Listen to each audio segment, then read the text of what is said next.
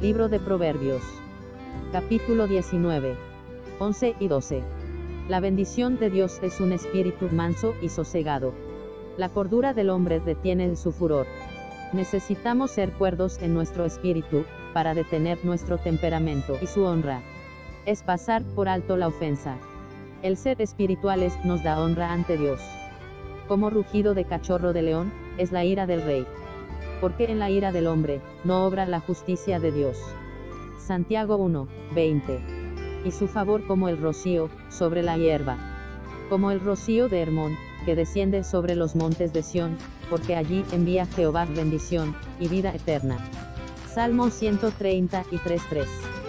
Fundación Zoe Ionios. Biblia Zoe.